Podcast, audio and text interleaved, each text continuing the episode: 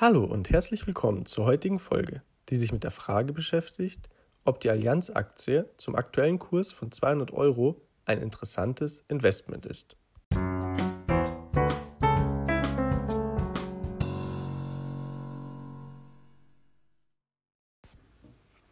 Alle Texte sowie die Hinweise und Informationen stellen keine Anlageberatung oder Empfehlung zum Kauf oder Verkauf von Wertpapieren dar. Sie dienen lediglich der persönlichen Information und geben ausschließlich die Meinung des Autors wieder. Bevor wir mit der Folge beginnen, möchte ich euch auf meinen Instagram-Kanal, das Aktienalpaka, aufmerksam machen. Wer Interesse an aktuellen Börsennews und Aktientipps hat, kann mir gerne folgen.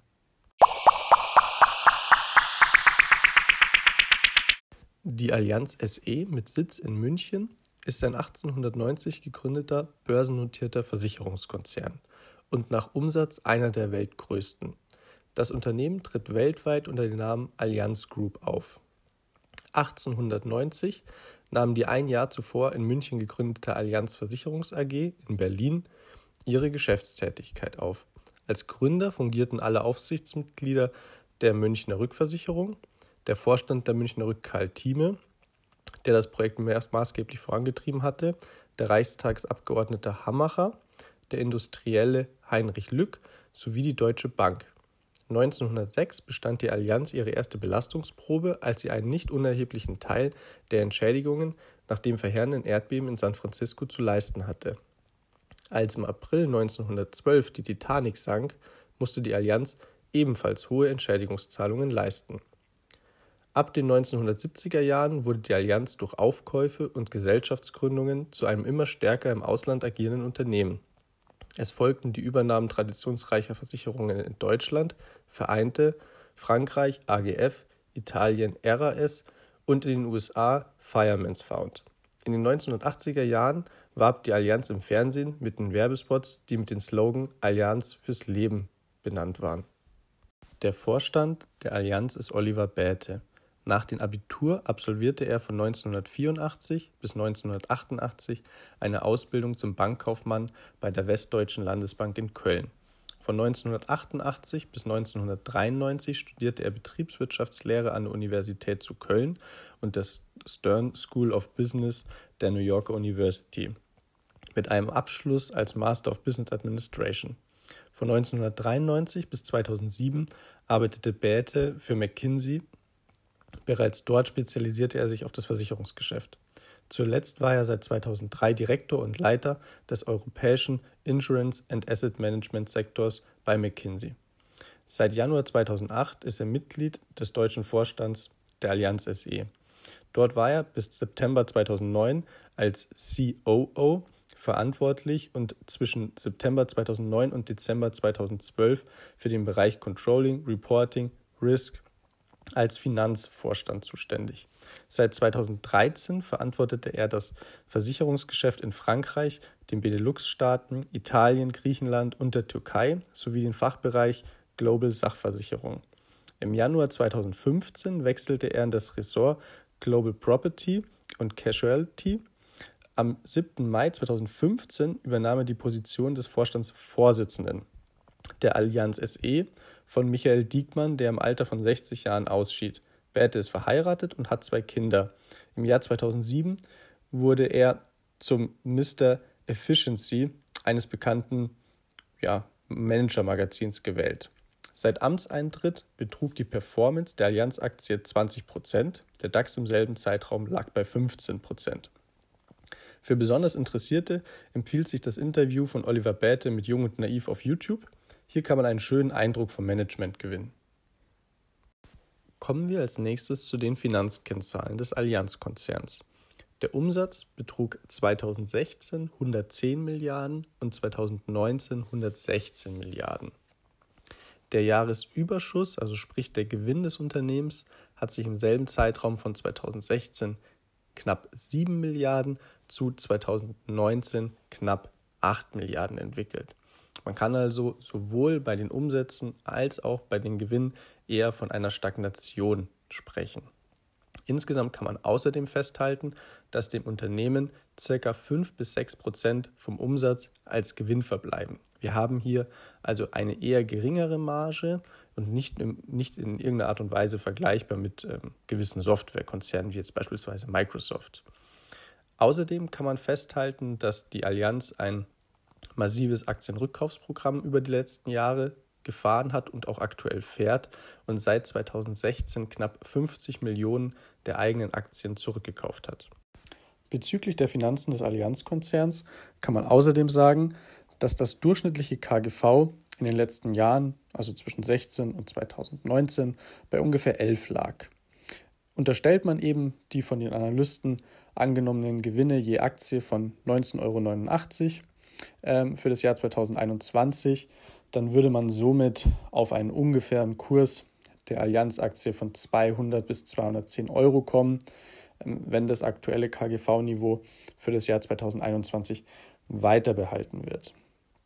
Außerdem besitzt die Allianz eine Dividendenrendite von 4 bis 5 Prozent, was durchaus für in, äh, Dividendeninvestoren interessant sein könnte. Bewerten heißt auch vergleichen.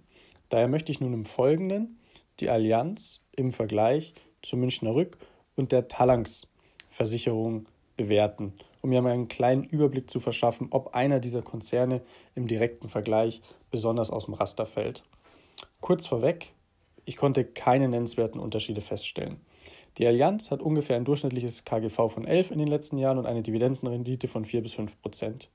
Die Münchner Rück wiederum hat ein Kursgewinnverhältnis von 12 in den letzten Jahren und ebenfalls eine Dividendenrendite von 4 bis 5 Prozent.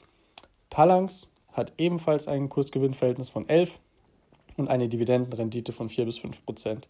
Man kann also festhalten, dass sich die gesamte Branche in einem sehr ähnlichen ähm, Wertebereich beim KGV und auch bei der Dividendenrendite bewährt, bewegt und es hier keinen massiven Ausreißer gibt. Kommen wir nun zu einigen negativen Aspekten der Allianz.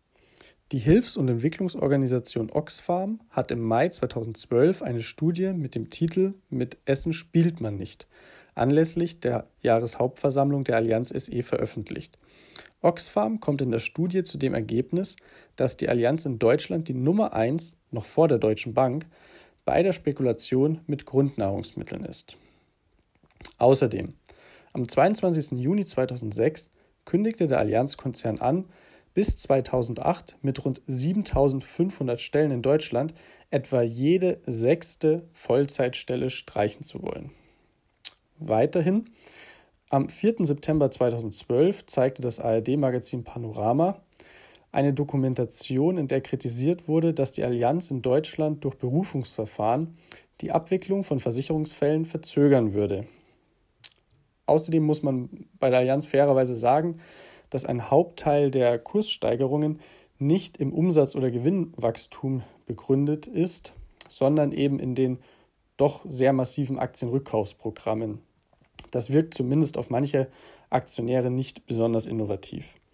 Ansonsten besitzt das Unternehmen auch eine eher geringere Gewinnmarge, hierauf hatte ich bereits aufmerksam gemacht. Das Unternehmen besitzt außerdem keinen direkten Burggraben bei seinen Produkten, diese können theoretisch schnell durch Mitbewerber kopiert werden.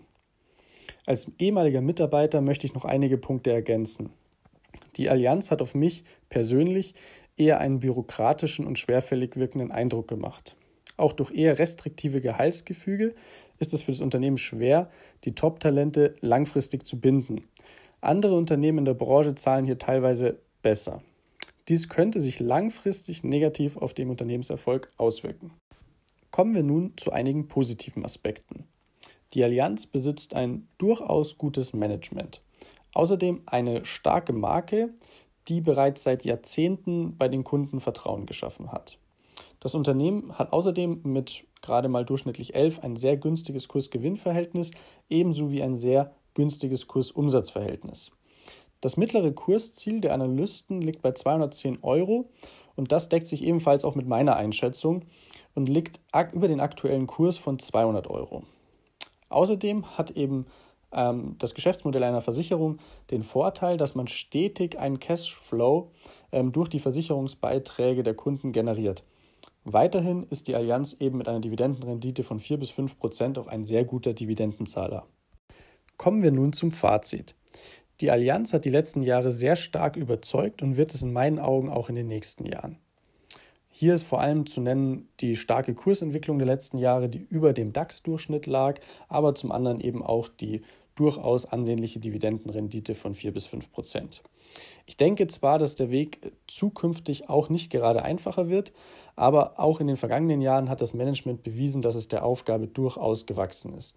Zukünftige Risikofelder sind natürlich die anhaltende Niedrigzinspolitik, mögliche weitere Konkurrenten etc.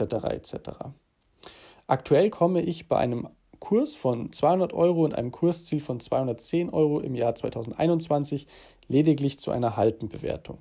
Persönlich würde ich nach Abzug einer Sicherheitsmarge Kurse von 160 Euro oder weniger als mögliche Einstiegschancen sehen. Insbesondere für Dividendenjäger ist die Aktie hochinteressant.